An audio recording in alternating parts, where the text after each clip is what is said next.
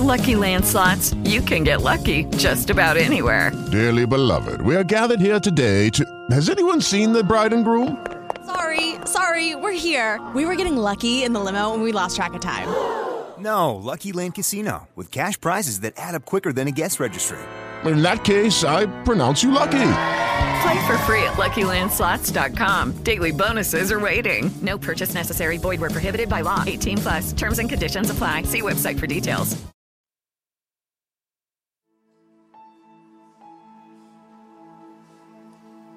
Efesios 3:14 dice, por esta causa doblo mis rodillas ante el Padre de nuestro Señor Jesucristo, de quien recibe nombre toda familia en el cielo y en la tierra.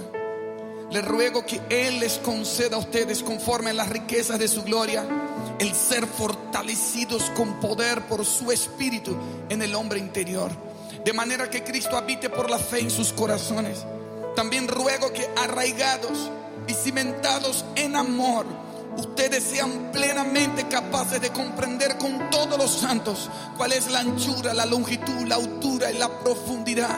Y de conocer el amor de Cristo que sobrepasa el conocimiento, para que sean llenos hasta la medida de toda la plenitud de Dios, toda la plenitud de Dios, toda la plenitud de Dios. A continuación, estarás escuchando tu programa especial, Creciendo en el conocimiento del Señor, a cargo de tu hermano, maestro Dalwin Lara. Este programa está diseñado para alimentar el crecimiento de tu vida espiritual.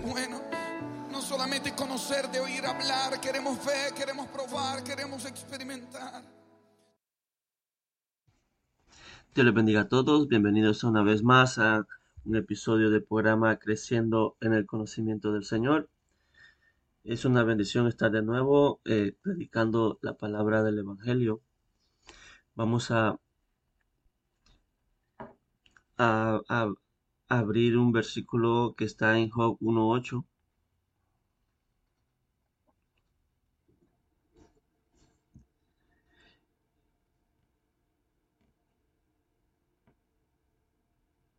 Dice, y Jehová dijo a Satanás, ¿no has considerado a mi siervo Job, que no hay otro como él en la tierra, varón perfecto y recto, temeroso de Dios y apartado del mal? Oremos, Padre, te damos gracias Dios en nombre poderoso de Jesús. Gracias porque una vez más nos levantas, Dios, con energía, con, con fe, con buena, buen ánimo, buena expectativa, Dios, en ti. Te damos gracias porque tú nos bendices cada día, porque cada día, Dios, son nuevas tus misericordias. En este día de hoy, Dios, conforme a tus misericordias, que son muchas, enséñanos hoy, Dios, tu palabra, enséñanos hoy acerca de, de la palabra que tienes para hoy, para el día de hoy. El pan nuestro, dánoslo hoy. En el nombre de Jesús te lo pedimos, danos entendimiento, sabiduría para comprender las escrituras en el nombre de Jesús te lo pedimos. Amén. Amén. Dice, ¿no has considerado a mi siervo Job temeroso de Dios y apartado del mal? En el episodio anterior hablábamos que, que el hombre temeroso de Dios es, es un, el, el temor de Dios es, es algo que Dios resalta en un hombre y hablábamos que, que el temor de Dios no es miedo, que el miedo hace que, que se alejen de Dios. Pero el temor, el temor es un respeto reverente, es un, es un, un respeto para, para adorar y eso, eso es algo que a Dios le agrada de nosotros, un hombre temeroso de Dios, cuando Dios describió las cualidades de Job, describió, eh, eh, puso que era temeroso de Dios entre las cualidades. Quiere decir que, que a Dios le agrada el, eh, que le tengamos temor, pero como decía, el temor no es miedo. Eh, en un momento Adán le tuvo miedo a Dios y, cuando Dios llegó se escondió. Y Dios le dijo, pero ¿por qué me tienes miedo? No, ¿quién te enseñó el miedo? No me tengas miedo. Entonces, cuando se le tiene miedo a Dios en vez de temor, lo que pasa es que las personas le huyen a Dios y, y le y se esconden. Eh, si, si las personas, si los pecadores tan siquiera conocieran a Dios y supieran que Él es bueno, que Él es él es bondadoso, no se escondieran por causa de sus pecados, sino que vinieran a Él a que se los perdone, vinieran a Él a que se los borre. Pero las personas engañadas por Satanás, que es obra de Satanás, le tienen miedo a Dios y cuando pecan creen que Dios les va a mandar un rayo o, un accidente porque creen que Dios es así de malo. Pero eh, eso es producto del, del desconocimiento de Dios. Pero el temor no nos hace escondernos de Dios. Es el miedo el que se esconde. Si supieran que Dios quiere perdonarlos, si supieran que Dios quiere restaurarlos, si supieran que Dios es bueno y misericordioso, no se esconderían de, de, Dios. Eh, el, el desconocimiento de cómo es Dios hace que se le tenga miedo. Y el miedo no es, no es de Dios. Dios no quiere que le tengamos miedo. Eh, normalmente cuando cuando pasa algo en el mundo, ya sea un terremoto, un tsunami, incluso con la pandemia, se, se propagaron mensajes, incluso de parte de cristianos, porque yo no sé por qué siempre que pasa algo malo, lo relacionan con aquel versículo de, Apocalipsis que dice, aquí yo vengo pronto. Y, y, siempre que pasa algo malo lo relacionan con esas palabras y, y creen que, que, Dios está, está loco por castigar al mundo y, y que le gusta que el mundo sufra y como que las guarda para un día cobrárselas todas y no es así. He aquí yo vengo pronto, debería de ser algo que, que aliente a la iglesia, debería ser algo que nos, que nos cause alegría, eh, no, no, no temor no, no, no, no miedo. Y aquí vengo pronto, siempre lo relacionan con una pandemia, con algo malo, con una escasez, un hambre en la tierra, eh, un apagón mundial. Y, y, aquí yo vengo pronto y, y se propaga ese miedo por todo el mundo y, y, creen que Dios viene y que cuando Dios viene no quieren que venga porque va a venir aquel hombre enojado y, a castigar a diestra y siniestra con, con muchas maldades y, eh, temblores y, terremotos y pandemias y otra cepa del virus y, y, relacionan eso, ese versículo con todo lo malo, pero el he aquí yo vengo pronto no debería de ser nada malo, al contrario, deberíamos de estar anhelando que Él venga. Si Dios dice, aquí yo vengo pronto, la iglesia debería de sentirse alegre porque por fin viene el amado, que por fin se va a cumplir la profecía de la escritura, que por fin lo que desde la consumación de los siglos se escribió, por fin se va a ver cumplido la venida del amado, la venida del deseado de las naciones, cuando dice, he aquí yo vengo pronto, debería ser algo que nos, que nos cause esperanza de que, de que pronto viene el rey y, y, el mensaje debería ser, santifíquense.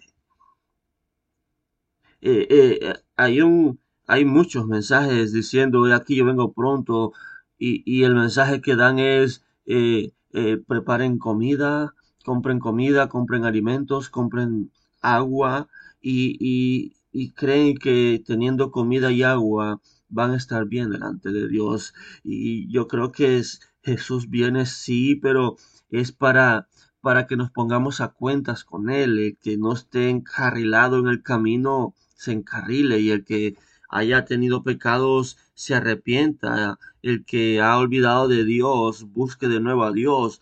Yo creo que la, eh, no es comida ni, ni bebida lo que Dios quiere de nosotros si es verdad que Dios viene y, dijo que Dios viene, Dios no espera que encontrarnos con la nevera llena de comida y la, la cena llena de comida y agua almacenada.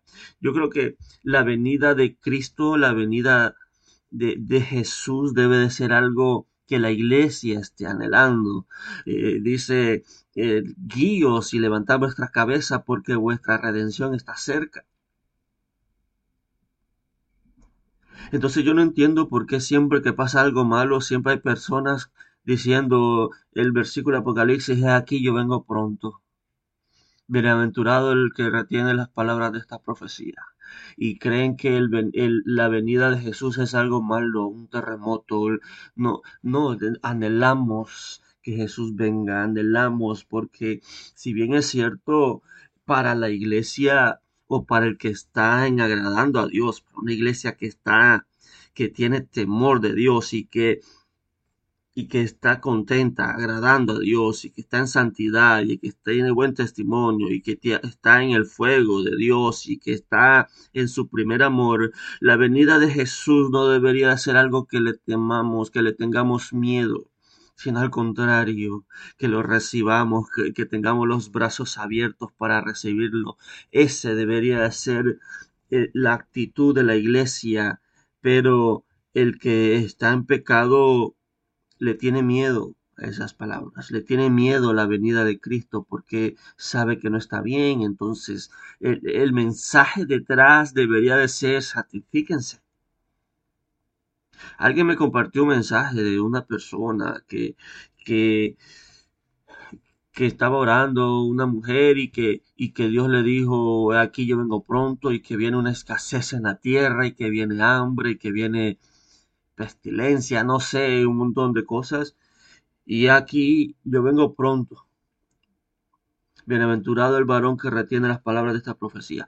Y, y yo dije, pero ¿por qué siempre se relaciona ese versículo con, con, con maldades, con, con fallas naturales, con, con huracanes, con, con pandemias y todo? ¿Por qué se propaga el miedo a Dios.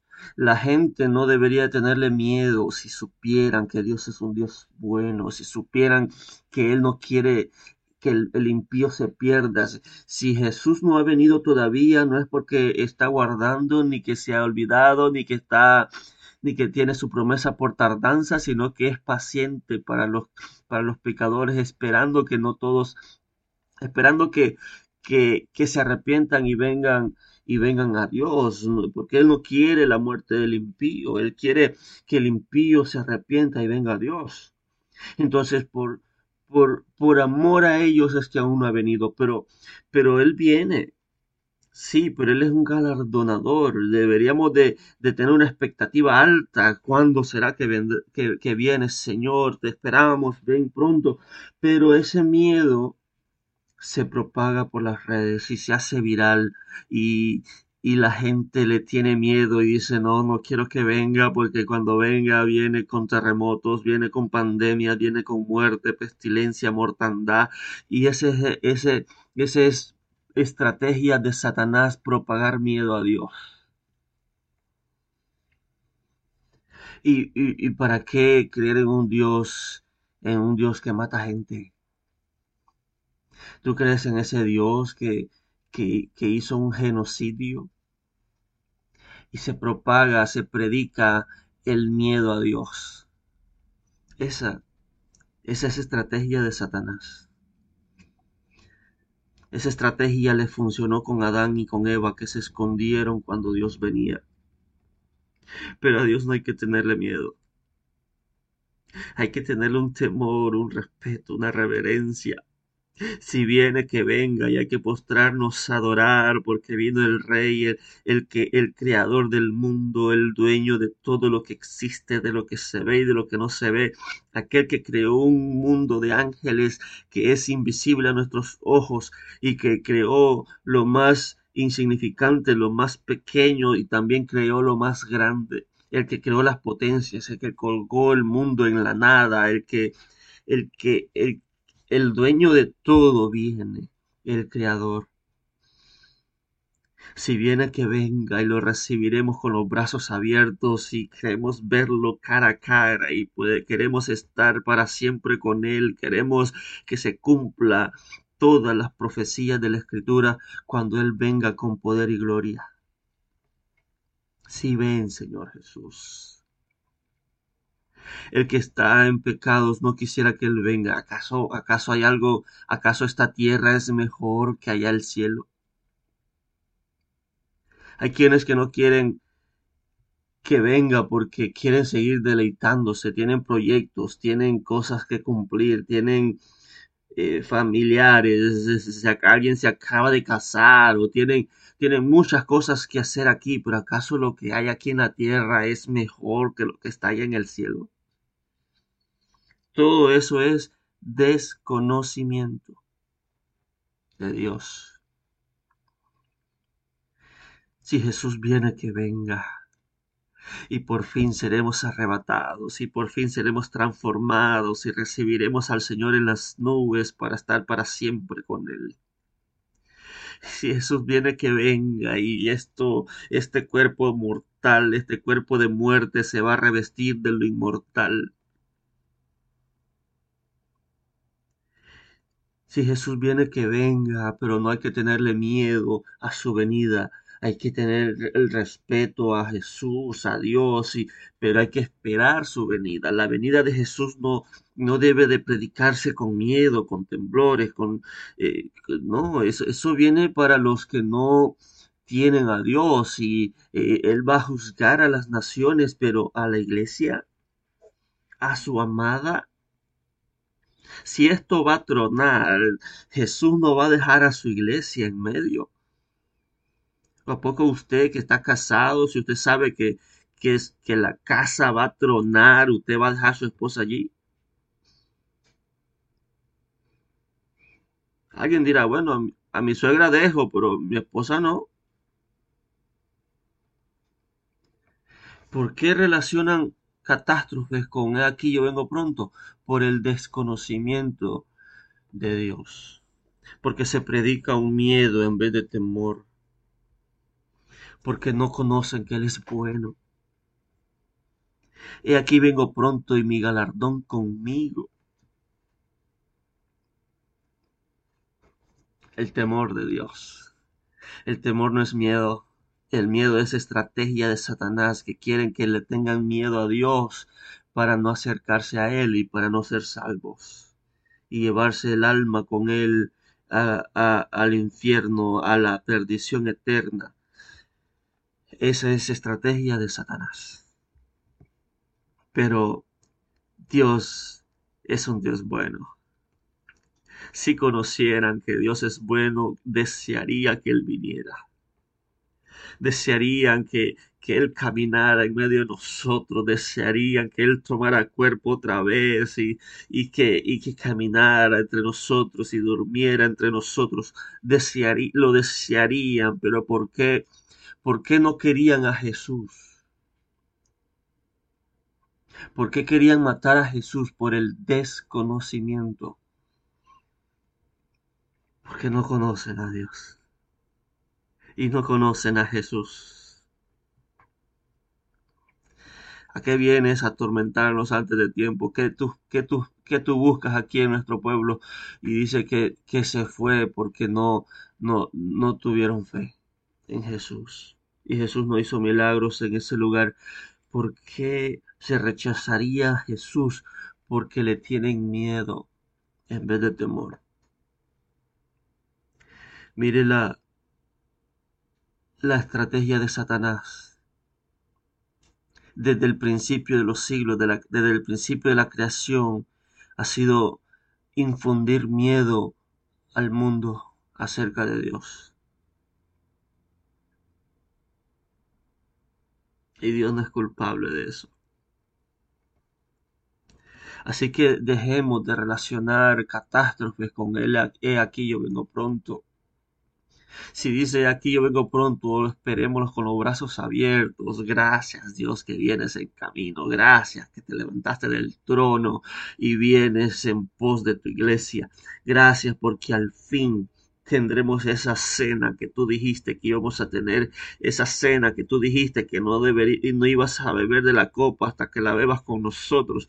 Gracias porque vamos a, a, a ser partícipes de esa gran cena. Gracias porque vienen las bodas del Cordero. Gracias Dios porque por fin se cumplen las profecías. Pero no hay que tenerle miedo a Dios. Dejemos de, relacionar el he aquí, vengo pronto con, con catástrofe, con miedo, pandemias, muerte, pestilencia, mortandad, maldad. Dios no es así. Dios es un Dios bueno. Y si Dios viene, que venga. Y por fin vendrá el Salvador. Por fin vendrá el Redentor del mundo, el que, el que enjugará toda lágrima de los ojos y por fin la creación tendrá un lugar, eh, eh, eh, un lugar de honor, porque aún hasta la creación misma espera, aguarda la redención de los hijos de Dios. Porque la creación fue sujeta a vanidad y no por culpa de ella pero en la creación, la creación también se beneficiará de la venida de Jesús.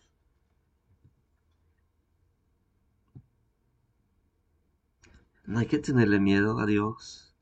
Hay que tenerle temor, respeto, reverencia. Entonces, el temor es un respeto reverente, no es un miedo eh, que nos hace temblar. Si bien es cierto su gloria, su, esplendor es tan magnífico que, que se, nos, nos doblan las rodillas al estar delante de Él, pero no porque Él sea malo, sino por su gloria, su esplendor, su, su majestad está delante de nosotros. Pero el temor de Dios nos permite acercarnos. Nos permite acercarnos y estar cerca de él, ese, ese temor lo entendió el apóstol Juan a la perfección. Y se sentaba a la par de él. Y se recostaba en su pecho y sabía que es cerca de Jesús estaba tan seguro y estaba tan pleno y estaba tan feliz que él no quería separarse y él incluso quería ponerse a la izquierda y a la o a la derecha cuando venga en su reino porque él conocía verdaderamente a Jesús. Él no le tenía miedo, él le tenía temor. Entonces, el temor es algo que que deberíamos de tener, pero no para alejarnos de Dios, sino para, para reverenciarlo.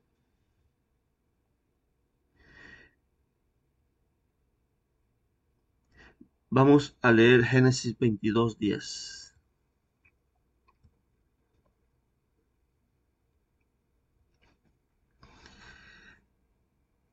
Dice,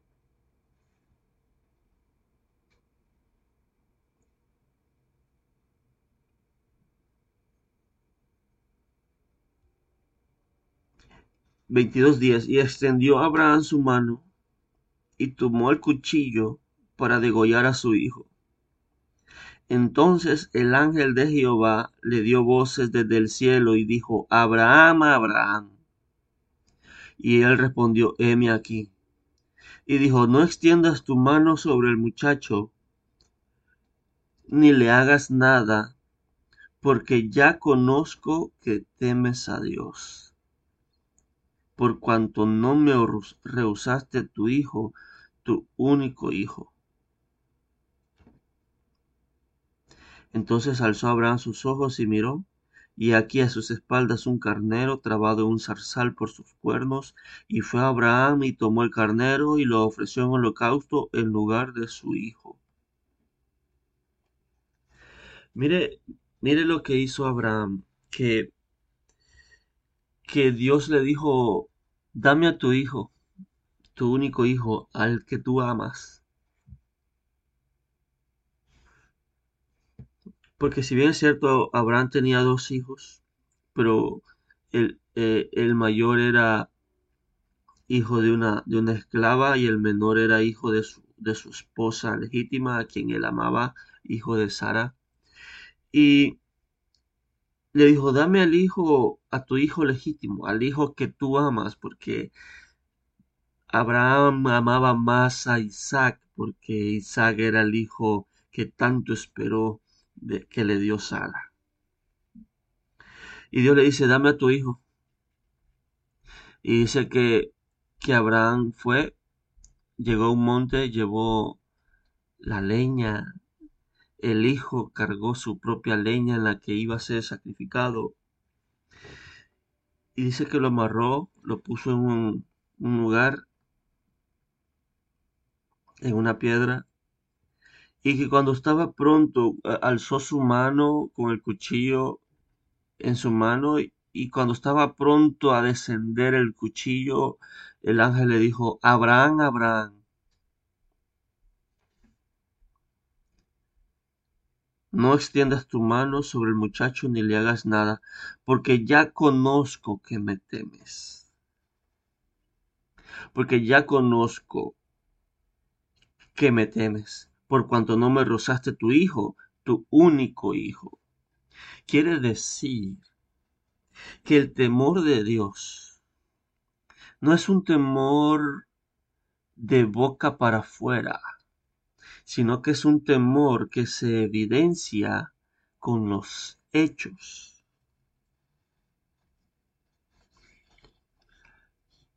Dice, ya conozco, ya sé que me temes. Después de Abraham hacer aquello, le dijo a Abraham, ya conozco que temes a Dios.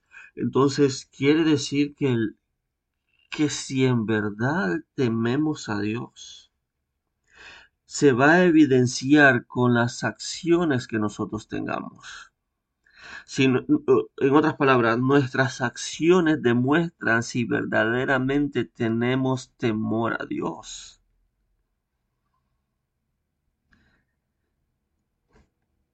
Abraham no le tenía miedo.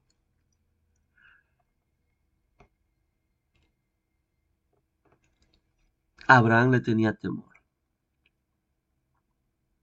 Y por cuanto le tenía temor, Dios le pidió a su hijo y no se rehusó.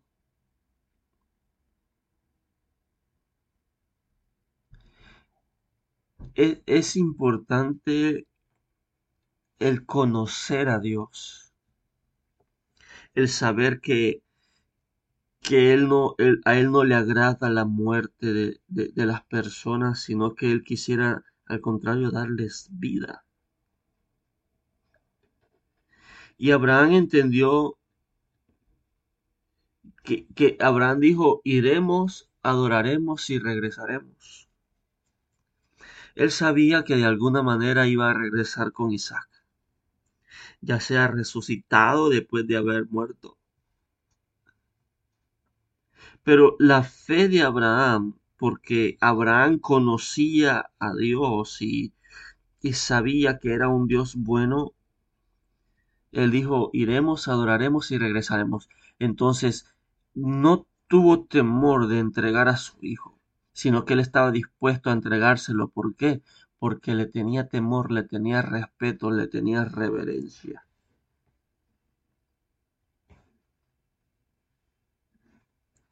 Ese mismo versículo en, otra versión dice, luego el ángel dijo, detente, no le hagas daño al muchacho no le hagas nada porque ahora sé que tú respetas y obedeces a Dios.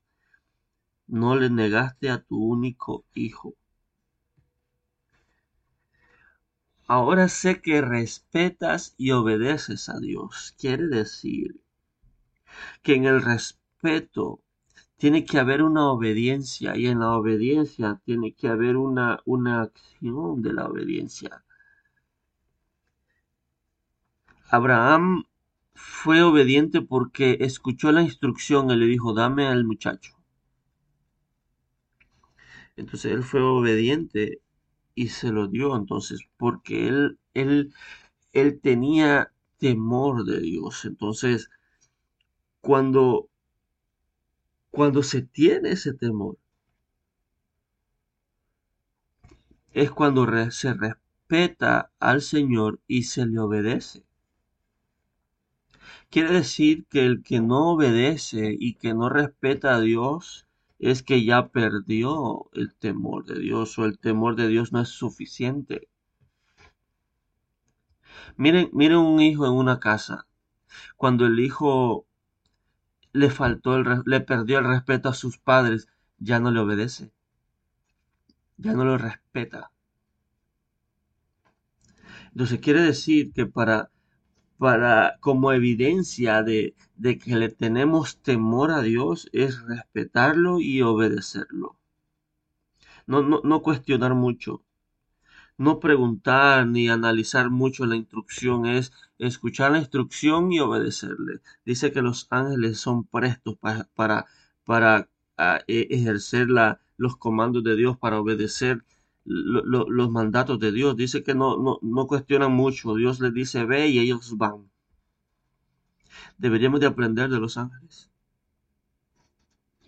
Pero el hombre, como desconoce de Dios, no lo respeta, no le obedece y no le tiene temor. Oiga, ahora sé que me temes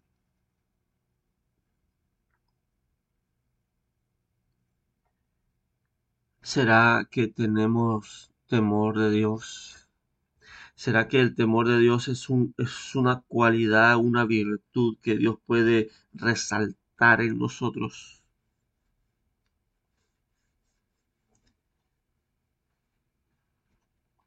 El temor de Dios. Cuando este temor está se respeta y se obedece a Dios. Vamos a leer Éxodo 18, del 13 en adelante. Aconteció que al día siguiente se sentó Moisés a juzgar al pueblo. Y el pueblo estuvo delante de Moisés desde la mañana hasta la tarde. Viendo el suegro de Moisés todo lo que él hacía con el pueblo, dijo, ¿qué es esto que haces tú con el pueblo? ¿Por qué te sientas tú solo y todo el pueblo está delante de ti desde la mañana hasta la tarde? Y Moisés respondió a su suegro, porque el pueblo viene a mí para consultar a Dios. Cuando tienen asuntos, vienen a mí y yo juzgo entre el uno y el otro, y declaro las ordenanzas de Dios y sus leyes. Entonces el suegro le dijo a Moisés, no está bien lo que haces. Desfallecerás del todo tú y también este pueblo que está contigo. Porque el trabajo es demasiado pesado para ti, no podrás hacerlo tú solo.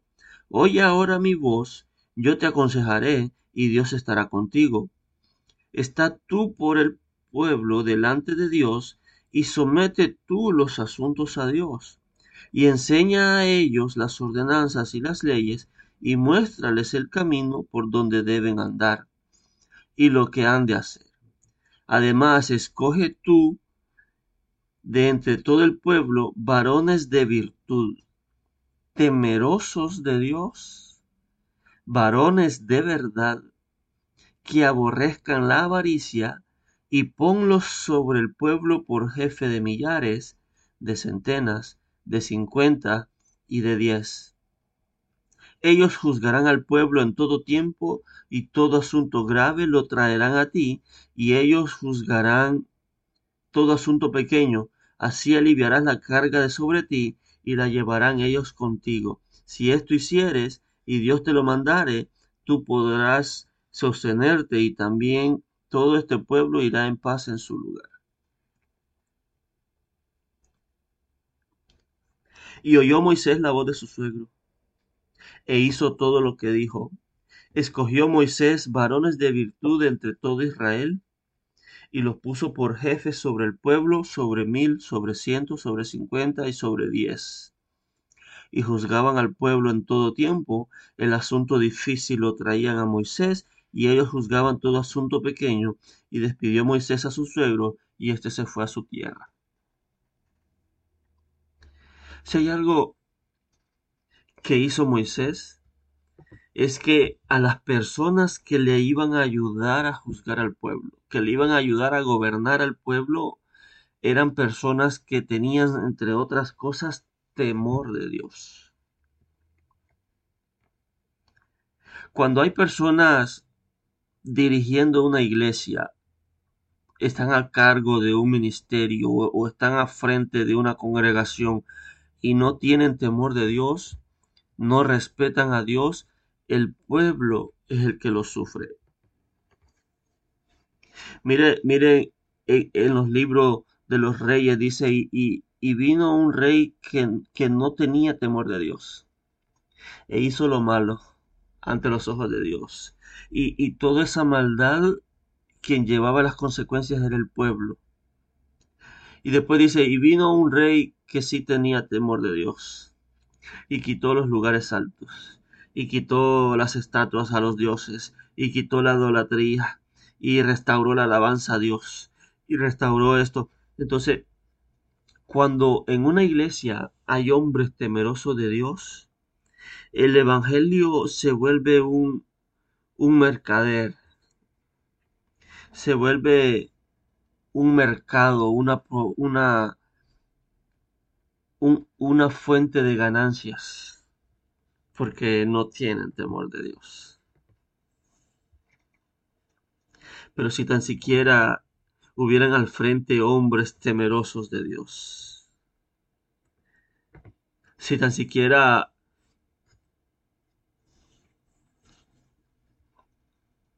las personas que están al frente fueran hombres temerosos de Dios, guiarían al pueblo conforme a Dios manda.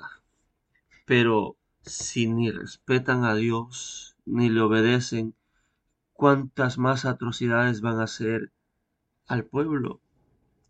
Y es por eso que hay personas que se enseñorean de la grey y, hacen y deshacen y, el nombre de Dios es blasfemado y el nombre, el, prestigio de la iglesia es, es desacreditado porque hay hombres al frente que no tienen temor de Dios. Necesitamos hombres temerosos de Dios al frente de los ministerios, al frente de las iglesias, pastores que tengan temor de Dios y que no se atrevan a desobedecer a Dios como lo hizo en su momento Saúl. Quiere decir que el temor de Dios es respetar a Dios, respetarlo y obedecerlo. Cuando se desobedece, se ha perdido el temor a Dios. Entonces, el temor de Dios es algo que debe de estar en todo ministro en todo siervo de Dios, el que está en un ministerio o está al frente de un ministerio. Jesús le dijo a Pedro, Pedro, ¿me amas? Apacienta mis ovejas. Entonces cuando se tiene temor de Dios y cuando se ama a Dios, se ama a Jesús, se cuida la grey por amor a Jesús. Pero cuando hay lobos rapaces, cuando hay ladrones que, que son ladrones y salteadores, que no entran por la puerta de las ovejas, sino que entran por el costado. No hay temor de Dios, es cuando, cuando despedazan y desmenuzan y desmiembran a, a las ovejas, eh, a las ovejas del redil, y es cuando, cuando el lobo entró al redil. Porque hay hombres que no tienen temor de Dios Entonces el temor de Dios no es miedo.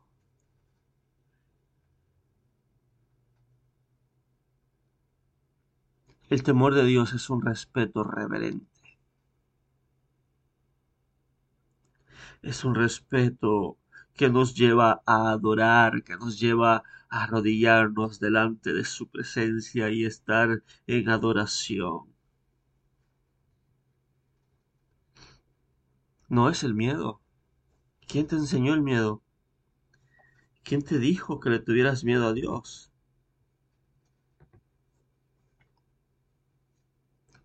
El temor de Dios. Oremos, Padre, te damos gracias, Dios, en el nombre de Jesús. Gracias porque nos has enseñado lo que es el verdadero temor de Dios. Oh Dios, gracias porque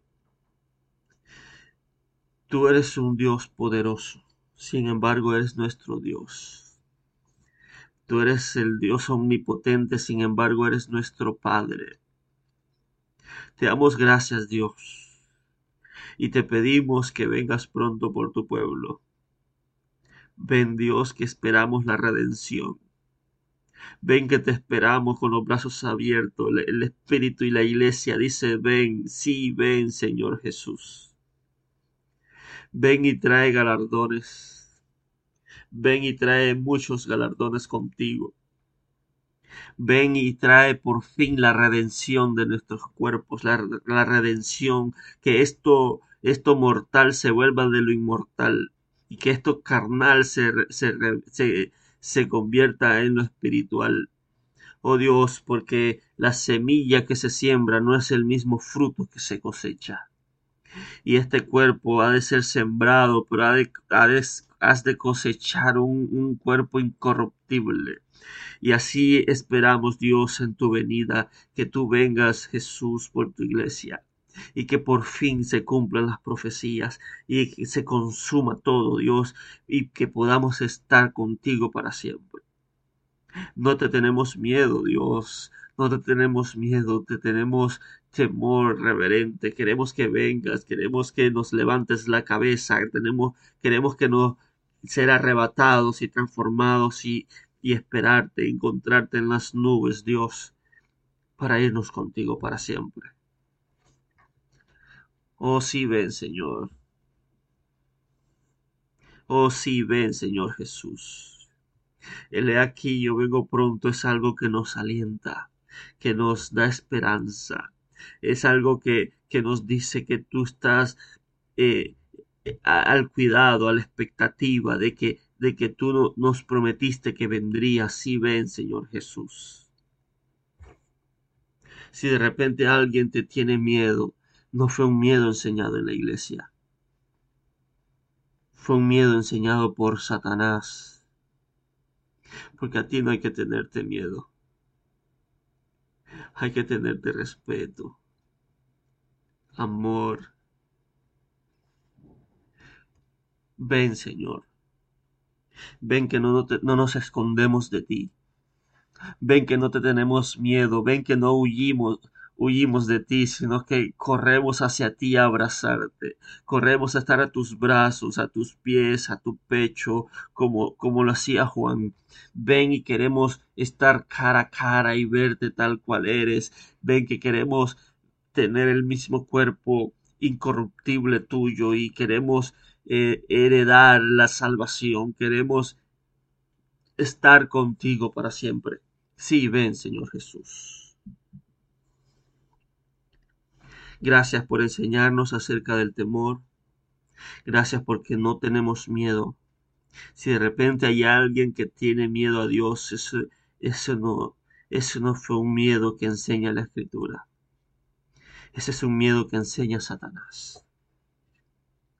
Te amamos, Señor, y esperamos pronto tu venida. Esperamos pronto la redención de los hijos. Te damos gracias, Dios, por habernos aceptado como hijos, que no lo éramos, pero nos aceptaste en Cristo Jesús. Te damos gracias, Señor. Amén. Y amén. Que Dios los bendiga, que Dios los guarde. Compartan el mensaje, compartan la verdad, compartan libertad. Bendiciones.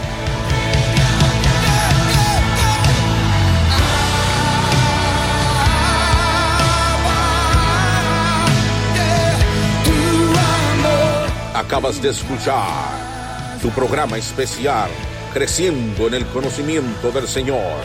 Será hasta la próxima en una nueva entrega a cargo de nuestro hermano y maestro Darwin Lara. Dios te bendiga.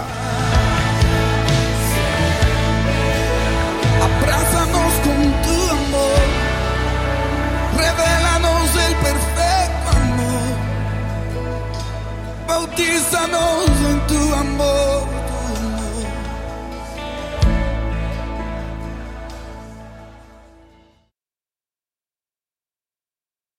With the Lucky Land slots, you can get lucky just about anywhere. This is your captain speaking. Uh, we've got clear runway and the weather's fine, but we're just going to circle up here a while and uh, get lucky. No, no, nothing like that. It's just these cash prizes add up quick. So I suggest you sit back, keep your tray table upright, and start getting lucky. Play for free at LuckyLandSlots.com. Are you feeling lucky? No purchase necessary. Void where prohibited by law. 18 plus terms and conditions apply. See website for details.